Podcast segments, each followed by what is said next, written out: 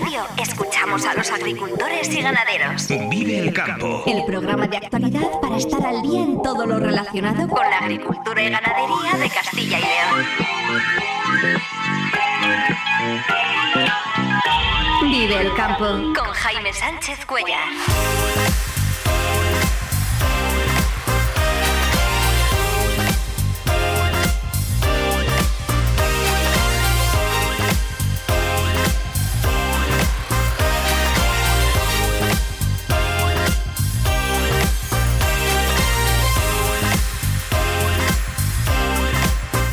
Buenos días, esto es Vive el Campo en Vive Radio. Hoy es lunes 19 de febrero y hasta las 8 menos 10 aquí contamos lo que está pasando en el sector agroalimentario y cómo afecta a los agricultores y ganaderos de Castilla y León.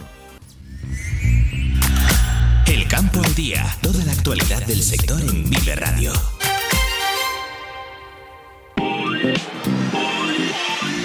Reunión hoy entre el ministro de Agricultura y los consejeros del ramo para preparar el próximo Consejo de Ministros de Agricultura de la Unión Europea que se celebrará dentro de una semana. La reunión de hoy abordará las ayudas que se negocian para frenar las protestas del sector.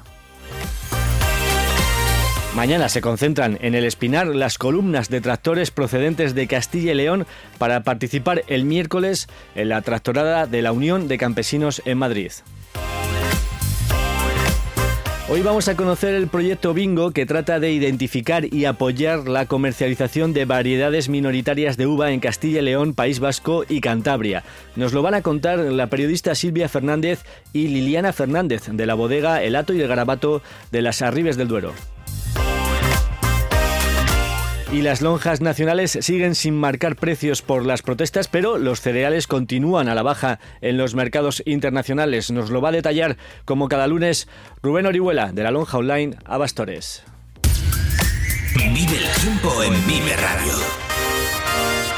Vamos ya a conocer la previsión del tiempo para hoy y los próximos días con nuestro compañero Daniel Angulo. Daniel, muy buenos días. Hola, muy buenos días Jaime, muy buenos días amigos oyentes de Vive Radio y de Vive el Campo.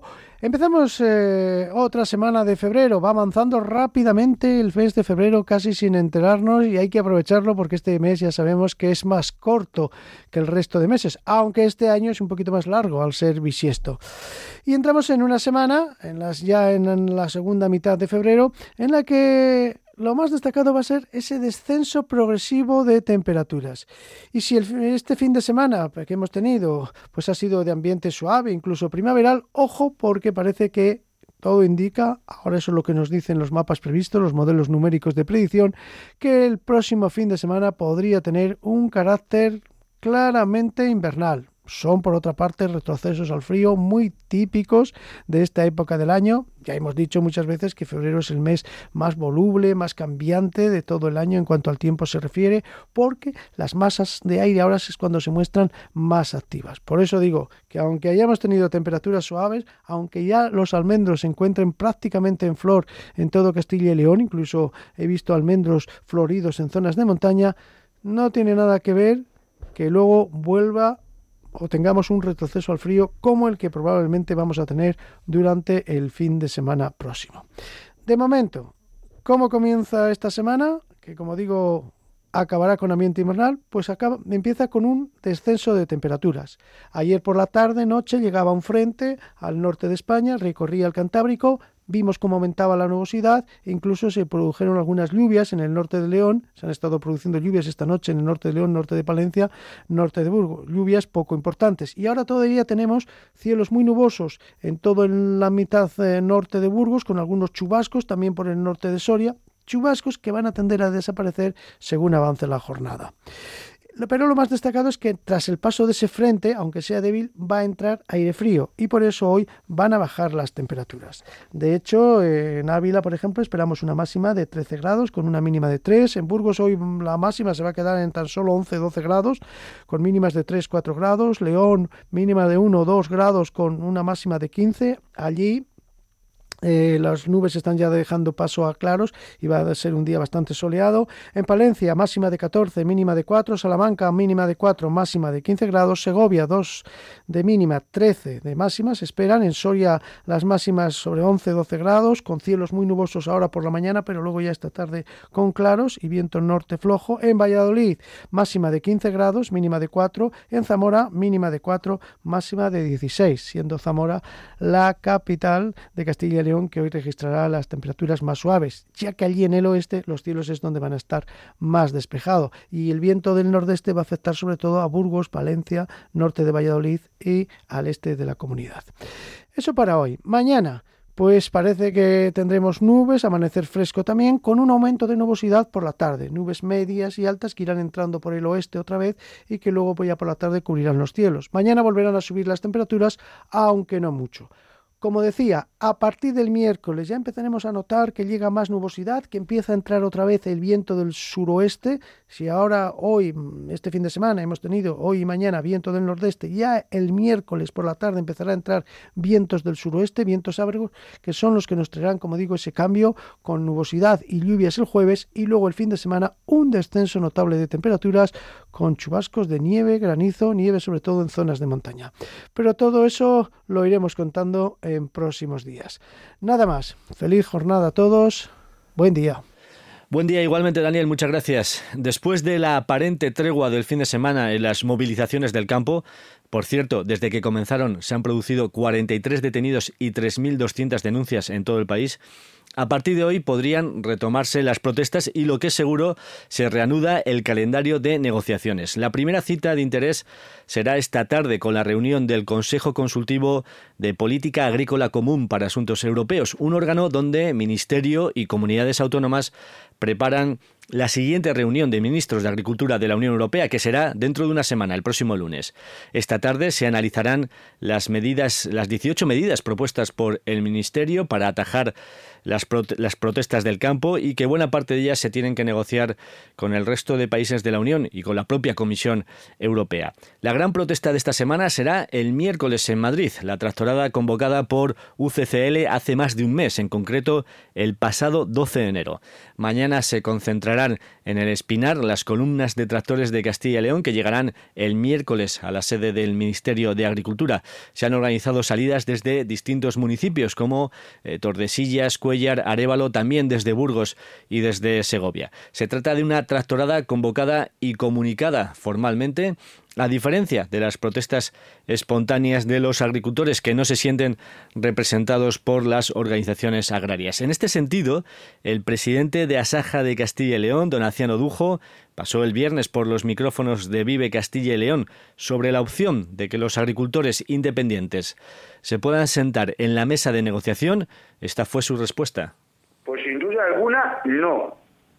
La representatividad de las organizaciones agrarias la tienen por ley y en unas elecciones que se celebraron hace un año las organizaciones agrarias, que además hubo una votación de más del 70% del censo de los agricultores de Castilla y León, y somos los legítimos representantes de los agricultores y ganaderos.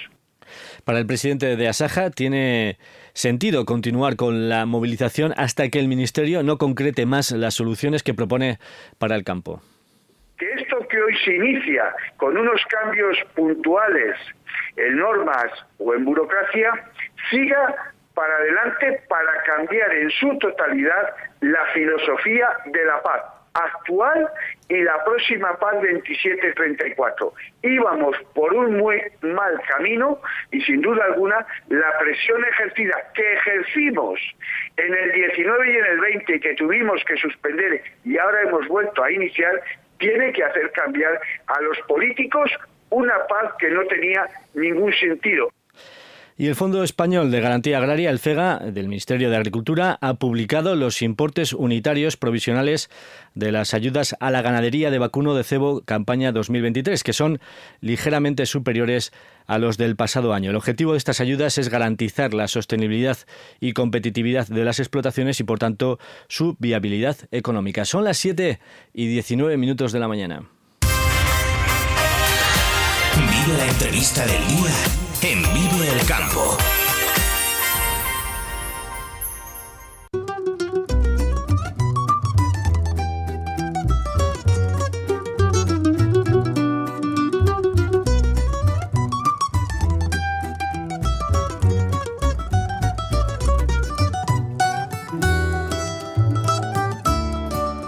a conocer hoy un proyecto que apuesta eh, por difundir las variedades minoritarias de uva, una tendencia dentro de un sector, el del vino, que siempre busca detalles, eh, singularidades y diferenciarse en un mercado altamente competitivo, claro. El proyecto se llama Bingo con V, es un grupo operativo que va a desarrollar eh, distintos trabajos en los próximos meses, ahora conoceremos cuáles, y que tratará eh, de identificar y apoyar la comercialización de variedades minoritarias de uva en Castilla y León, el País Vasco y Cantabria, con ideas eh, bastante novedosas.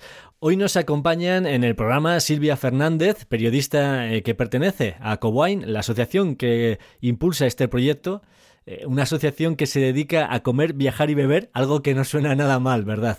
Y también está con nosotros eh, Liliana Fernández de la bodega El Ato y el Garabato de las Arribes del Duero, que también participa en este proyecto. Eh, muy buenos días, Silvia, y muy buenos días, Liliana. Buenos días, Jaime.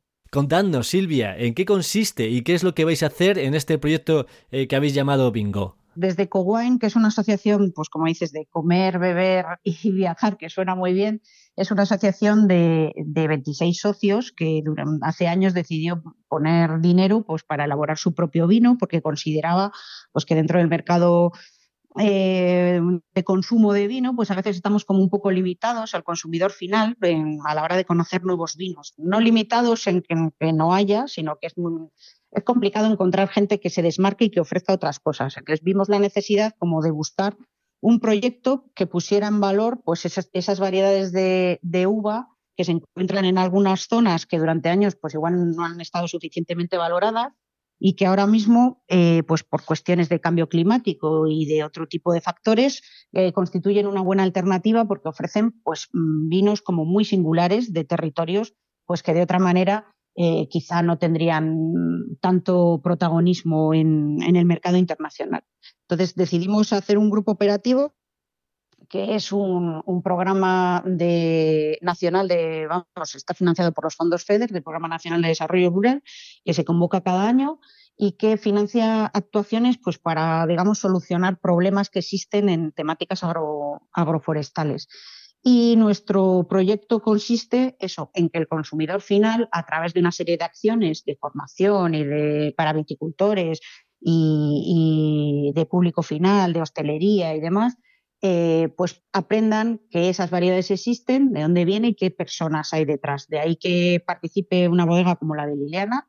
Realmente el proyecto somos cinco, cinco entidades, Cowine, que es quien lo coordina, ECM Ingeniería Ambiental, que es una consultora ambiental que se encarga de todo el tema de la huella de carbono y medioambiental del proyecto, y tres bodegas en tres zonas. En Arribes, el Ato y el Garabato, que es una zona con un gran potencial de variedades minoritarias. Bodega Tres Ases en Ribera del Duero, que tiene algún proyecto experimental con variedades. Y Bodega 202 en La Rioja Alavesa que también le pasa lo mismo que a, Bodega 302. Entonces es un poco tocar todas las patas, el grupo compone un poco todas las partes para, para conseguir los resultados que queremos. Antes, Silvia, de que nos cuentes un poco las acciones que vais a hacer y, las actividades que vais a desarrollar, eh, un punto de partida. Eh, ¿Cuándo se considera que una variedad es eh, bueno, ahí yo creo que lo puede contestar mejor Liliana por la parte técnica, pero realmente no es que se considera a partir de, sino por el número de las hectáreas que ocupa. ¿Cómo es esto, Liliana? Pues mira, es un poco lo que estaba ya apuntando Silvia, que dependiendo de la superficie, es verdad que no hay como una única definición de las variedades minoritarias y de hecho ni siquiera hay un único nombre, se utilizan ancestrales, minoritarias, eh, en peligro de extinción, se habla de muchas cosas diferentes, pero minoritarias es algo que utiliza el Ministerio y que en nuestro caso aquí en Castilla y León también utiliza el ITACIL y que eh, el rango que utilizan son todas aquellas variedades de las que queda una superficie menor de mil hectáreas dentro de toda el territorio nacional. En el caso de muchas con las que trabaja el proyecto, pues la superficie es tan menor que igual es una hectárea o dos hectáreas o material genético que el Itacil tiene en sus plantaciones. Pero vamos, que la, acepción general y lo que el Ministerio reconoce es como menos de mil hectáreas. O sea que en algunos casos incluso podría estar eh, a las puertas de desaparecer o incluso algunas nos han dejado en pocos años, ¿no? Sí, sí, vamos, del material genético que hemos perdido, pues claro, no se sabe, pero efectivamente eh, todo apunta a que hemos perdido material genético y este que tenemos, pues eh, ya te digo, he mencionado varias veces Itacil, la plantación experimental que tienen, por ejemplo, aquí en Arribes del Duero, que hace 20 años cogieron material genético y lo mantienen, pues ha permitido que variedades con las que el proyecto trabaja, como la puesta en cruz, no hayan desaparecido. Ahora eh, hablaremos eh, más en detalle de todas estas variedades minoritarias y, sobre todo, qué aportan ¿no? a la hora de elaborar un vino, pero por conocer eh, más el, proyecto de, Bingo y conocer las actividades que vais a, desarrollar, Silvia, cuéntanos en qué van a consistir. Mm, vale, pues nosotros tenemos con este proyecto un marco de dos años y medio para desarrollarlo. Entonces, nuestro recorrido, digamos que comienza en, el las bodegas, en, el territorio, con la elaboración de vinos de estas variedades minoritarias. Al final del proyecto, pues nos comprometemos que cada una de las tres bodegas que participan van a tener un vino en el mercado monovarietal de alguna de las variedades que se consideran minoritarias. Una vez que tengamos eso, que esa es la parte de comercialización, el Bingo está trabajando en una página web que se llama variedadesminoritarias.es, que quiere ser eh, como el centro donde encontrar información. Ahora mismo hay mucha información en diferentes entidades y entonces, ¿qué se va a encontrar en esa página web? Pues por un lado, un catálogo online de variedades minoritarias que puede servir para viticultores o para gente interesada, en el que se van a encontrar pues unas 25 o 30 variedades que hemos seleccionado por el interés que nosotros nos, nos genera, con sus características. En esa plataforma también eh, se van a ofrecer formación online pues, para viticultores, como decía antes, para gente de restauración y se van a combinar cursos de cata. También vamos a hacer un panel de cata que el objetivo final es, eh, como comentábamos, que un viticultor o una persona que esté interesada sepa cómo reacciona una variedad minoritaria en su elaboración, pues con barrica o sin barrica, con depósito de acero inoxidable, o sea, que vean cómo es la evolución para poder comparar o para saber si les interesa en un futuro eh, pues cultivarla o, elaborar con ello. Eh, y como dentro de estas acciones también encontramos el enoturismo. Entonces, Arribes es una zona con un alto potencial. Liliana y la bodega Lato y el Garabato forman parte también de la ruta del vino de Arribes, que son colaboradores del proyecto. Y en esta línea vamos a desarrollar un plan de enoturismo y de dinamización para eh, la zona de Arribes, enfocada a dar a conocer las variedades. Y por último, junto con la puesta en, el mercado de esas vinos de variedades minoritarias, un distintivo que consistirá más o menos en un distintivo mm, ligado a un código QR, eh, poniendo en valor la gente que trabaja y que mantiene, como decía Liliana, ese patrimonio vitícola. Es importante que cuando vendamos un vino, ya sea en España o en el extranjero, alguien pueda eh, saber la historia que hay detrás de ese vino. La historia de un vino elaborado con variedades minoritarias no solo su singularidad a la hora de la elaboración, sino que hay personas que viven en ese territorio y que hacen posible que ese vino esté en el mercado. Y eso es un valor añadido que el consumidor final, igual que va a comprar un producto ecológico y lo valora por su método de, cultivo, pues en el vino debería pasar igual. Y es una cosa que vemos que en la cadena de distribución se pierde un poco. Entonces, este es el objetivo principal, que todas estas acciones vayan a poner en valor toda la cadena de producción y elaboración de un vino.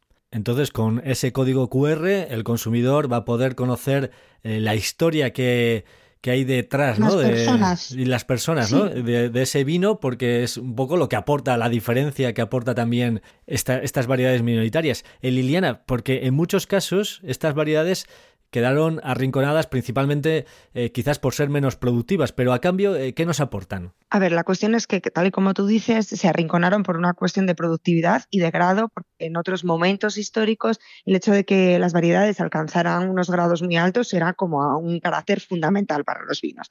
Entonces, eh, lo que tenemos en las variedades con las que nosotros trabajamos fundamentalmente en Arribes es que algunas de ellas tienen una productividad menor que otras ampliamente conocidas, pero tienen muy buena adaptabilidad a temperaturas muy altas, que pues bueno, ya apunta que con el cambio climático pueden ser una buena opción y tienen acideces naturales eh, muy interesantes. Es una cuestión con los pHs que se habla mucho en el sector del vino. Bueno, pues eh, las variedades con las que nosotros trabajamos aquí se mueven unos pHs eh, muy interesantes para realizar elaboraciones más frescas y más quizás ahora un poquito, como tú apuntabas en el inicio, de tendencia por la singularidad que tienen.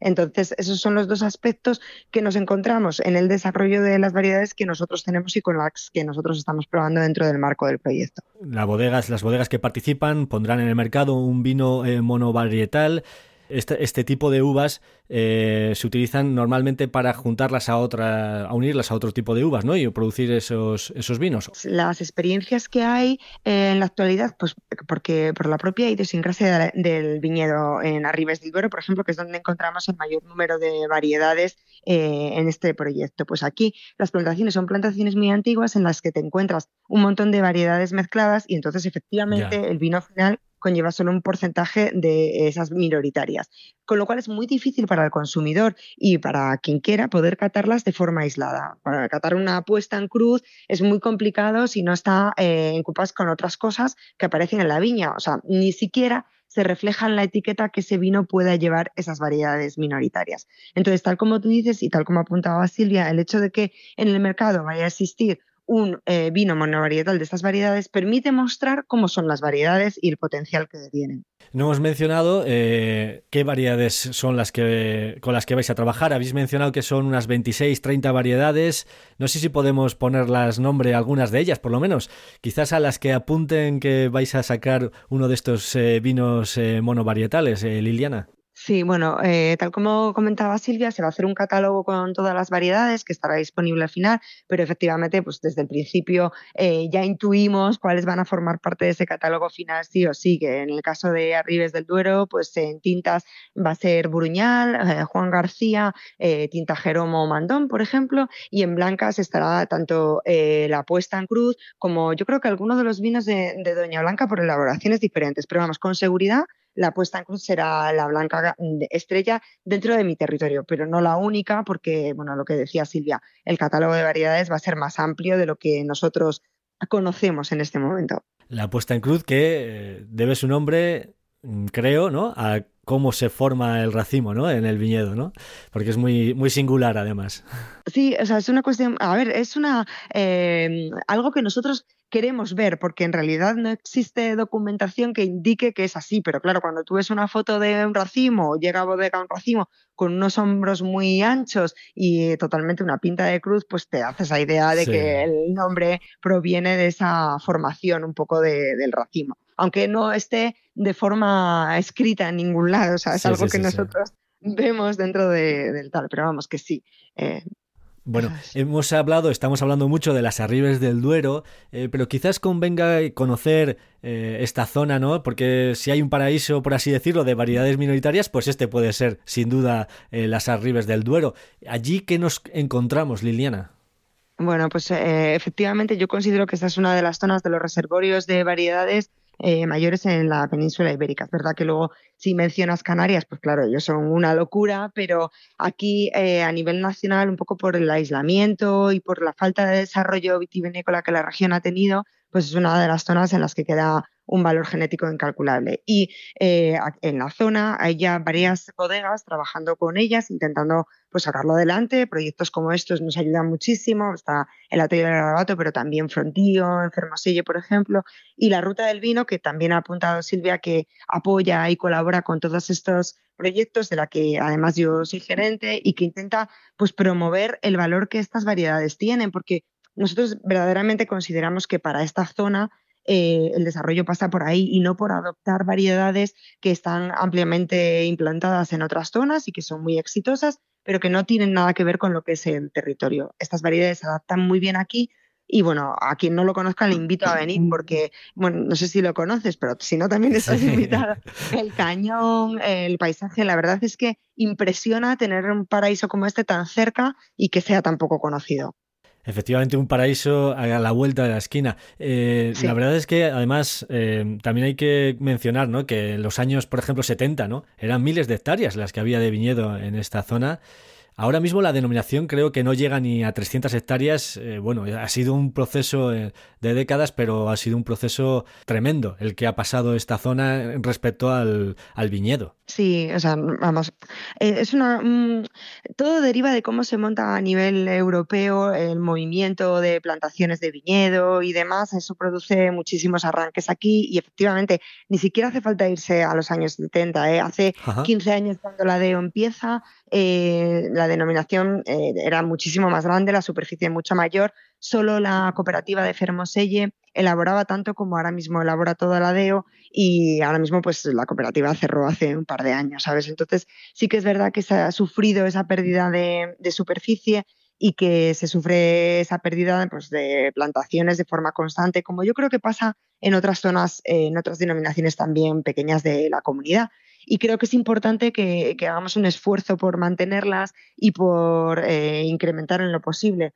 la superficie que tienen porque de verdad tienen cosas que ofrecer eh, muy distintas. Y ahora en un mercado en el que cada vez se buscan más vinos de nicho, en el que el consumidor es un consumidor inquieto que quiere cosas nuevas, probar cosas nuevas, pues nuestro material genético y lo que nosotros podemos aportar en, en mi denominación y en otras similares, pues es muy importante y yo creo que debe ser tenido muy en cuenta. Silvia, si hablamos de comercialización, que va a ser uno de los aspectos en los que vais a trabajar en el proyecto, eh, ¿cuál es el mercado de estos vinos? Porque claro, estamos hablando que tienen una baja producción, eh, la, producción de botellas es limitada, eh, su venta va destinada a compradores más exclusivos, quizás a exportación. ¿Cuál es el mercado? Bueno, pues nos encantaría tanto a mí como a Liliana decirte que cualquier persona podría o que el mercado es nacional, pero realmente estos vinos eh, están bastante más valorados por un mercado internacional que ahora mismo pues es digamos que se valora más el producto este tipo de producto fuera que dentro. Dentro sí que hay eh, diferentes bares o, pues con el tema de la alta cocina y de los maridajes sí que tiene su hueco pero sobre todo me gustaría apuntar lo que decíamos antes de las historias que hay detrás. Cuando hemos ido a ferias internacionales desde luego que el primer punto eh, por el, bueno, nosotros hemos estado en ferias, eh, puede ser Provine, que hay 16 pabellones de vinos de todo el mundo.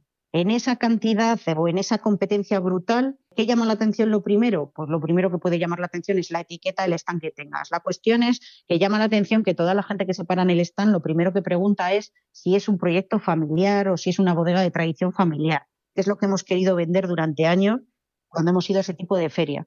Y la siguiente pregunta es si ese vino es ecológico o no. Al final, no consiste en que hayas hecho bien las cosas. Hay muchas bodegas que han trabajado durante años eh, toda su producción respetando el medio ambiente, pero no están certificados. El consumidor internacional es un consumidor, como dice Liliana, inquieto, pero muy concienciado, cada vez exige más y si no estás certificado, no hay ciertos países que ya no compran tu vino. Y la siguiente cuestión es que quieren saber las historias que hay detrás del vino. ¿Les interesan las monovarietales? Sí, por supuesto, porque son productos exclusivos que pueden vender como algo exclusivo de España. Pero sobre todo les interesa pues las historias que tenemos aquí en estos tres ejemplos que pueden extenderse a cualquiera de las bodegas que hay en España. O sea, Liliana y su marido José Manuel son dos ingenieros de montes que se fueron a Ribes dejando atrás eh, su trayectoria.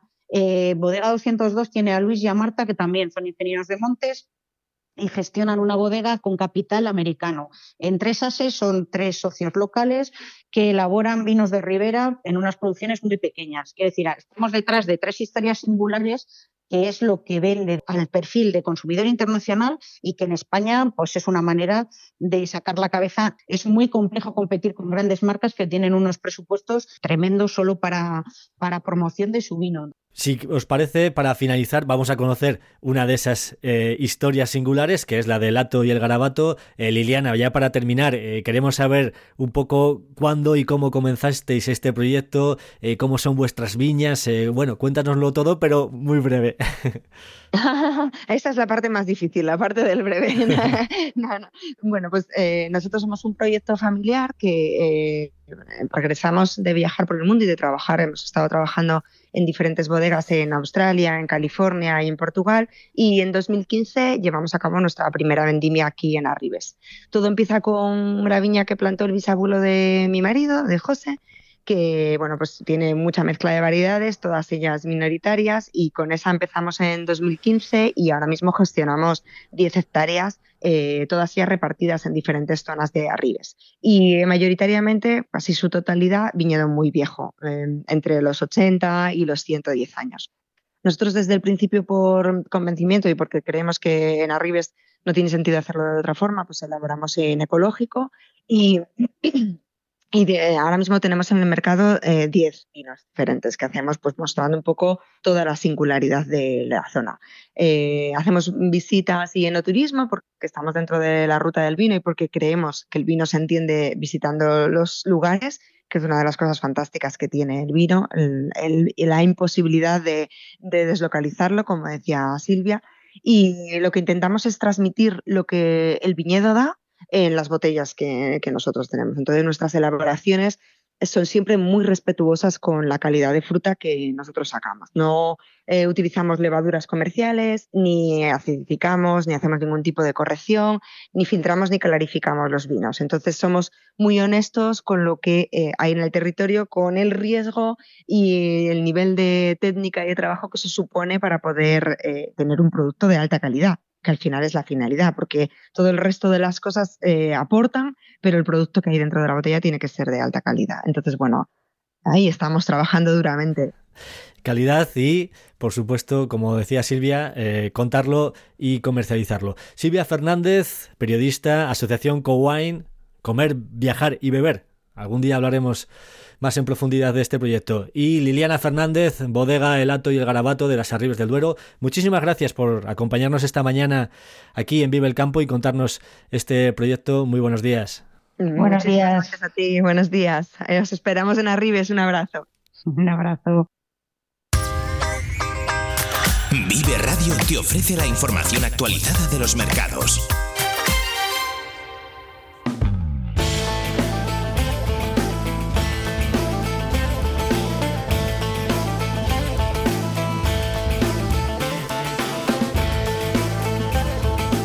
La semana pasada, de nuevo, la mayoría de las lonjas decidieron eh, no cotizar debido a las protestas que se están sucediendo en el campo. Aún así, vamos a tratar de ver eh, cuál es la situación en los mercados. Y hablamos ya, como cada lunes, con Rubén Orihuela, experto de la lonja online Abastores. Eh, Rubén, muy buenos días. Hola Jaime, buenos días. Como digo, la semana pasada pocas cotizaciones porque la mayoría de las ciudades de las lonjas se están decidiendo parar al menos la cotización de los cereales. Sí, totalmente. La semana pasada vimos como otra vez, después ya son dos semanas consecutivas, no ha habido cotizaciones cereales, pero el mercado sí que ha estado algo activo. Entonces eh, sí que hemos visto bajada de precios, sobre todo en el ámbito internacional, en el que vemos como el grano de puertos sigue apretando un montón al grano nacional y entonces sí que ha habido eh, bajadas durante la semana. Como dato del, mm, sobre el mercado internacional, eh, vemos como el viernes pasado en, París eh, las cotizaciones del trigo para marzo marcaban 206, pero es que para mayo marcaban 199. Es decir, está más bajo según, según pasa más tiempo, que normalmente suele ser al revés, porque ya mínimo con los costes de almacenaje debería ser más caro dentro de más tiempo pero para el maíz y para el trigo parece que los futuros de mayo y junio eh, dan más bajos de los de marzo, que son los que están más cerca. Los mercados de futuros, por tanto, nos están marcando la tendencia a la baja.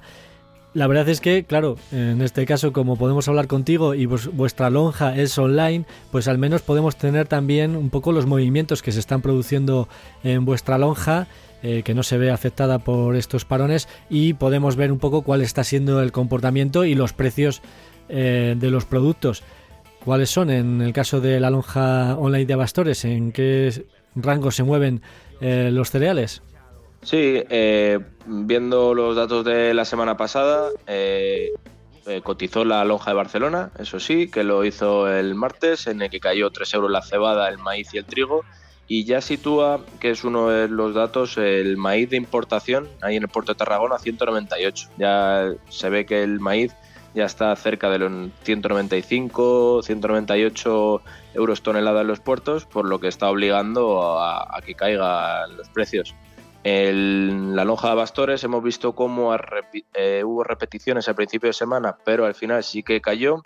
Y por ejemplo, el trigo en Burgos se sitúa rondando los 210 y en Palencia el maíz en León ya va cayendo a cerca de los 202 euros, que analizando la cotización de hace dos semanas de la lonja de León, que marcaba el trigo en 214, eso quiere decir esos 4 euros que ahora mismo hay de diferencia, estas dos semanas ha ido cayendo el precio aunque hubiera menos operaciones. Y la cebada marcó los 203 en la lonja de León de dos semanas y ahora ya rondan los 200 euros probablemente. Y el maíz igual eh, marcó 215 pero ya ha ido cayendo durante la semana. Y las cebadas podríamos decir un dato como en Palencia ya rondan esos 200 euros tonelada y en Valladolid eh, quizás los 200, 203 euros tonelada. En torno a los 200 euros por tonelada, por ejemplo, para las cebadas y con la tendencia que continúa, que sigue a la baja. Rubén Orihuela, experto de la lonja online Abastores, gracias por ponernos al día la situación de los mercados agrícolas. Hasta el próximo lunes. Un saludo. Un saludo.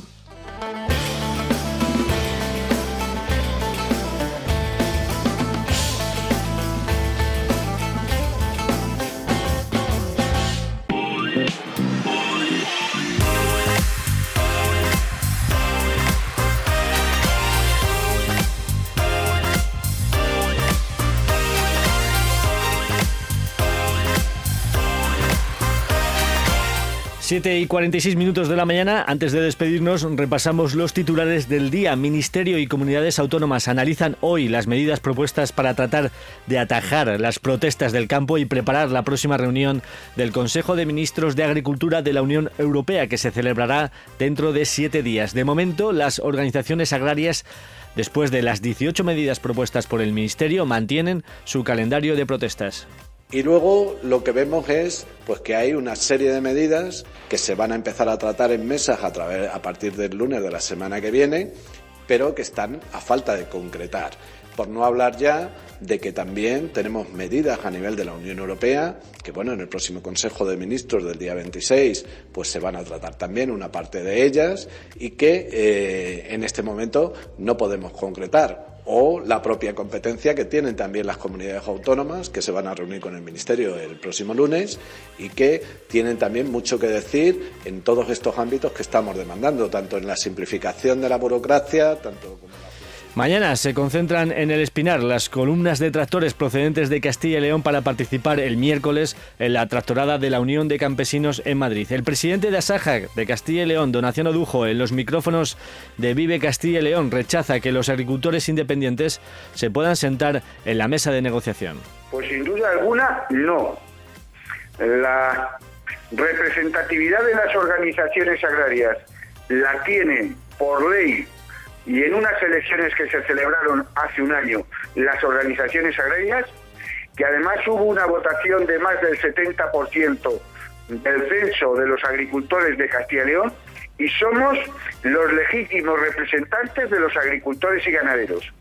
Hoy hemos conocido el proyecto Bingo con V, que va a apoyar la comercialización de vinos hechos con variedades de uva minoritaria para contar la historia que hay detrás de estas uvas que en su momento se descartaron por falta de productividad, pero que ahora se recuperan por su singularidad. Es importante que cuando vendamos un vino, ya sea en España o en el extranjero, alguien pueda eh, saber la historia que hay detrás de ese vino. La historia de un vino elaborado con variedades minoritarias no solo su singularidad a la hora de la elaboración, sino que hay personas que viven en ese territorio y que hacen posible que ese vino esté en el mercado. Y eso es un valor añadido que el consumidor final, igual que va a comprar un producto ecológico y lo valora por su método de, de cultivo, pues en el vino debería pasar igual. Y es una cosa que vemos que en la cadena de distribución se pierde un poco.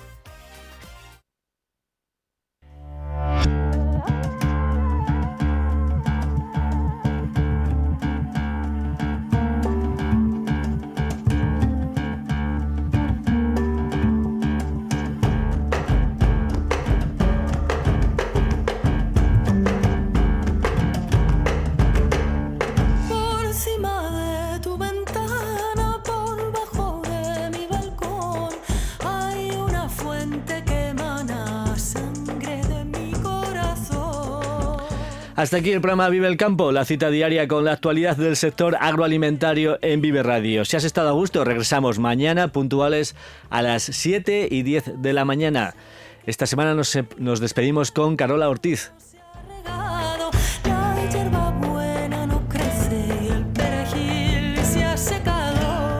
Un saludo de Ángel de Jesús en el control técnico y de quien os habla Jaime Sánchez Cuellar. Feliz jornada a todos los que vais a disfrutar hoy del campo. Muy buenos días.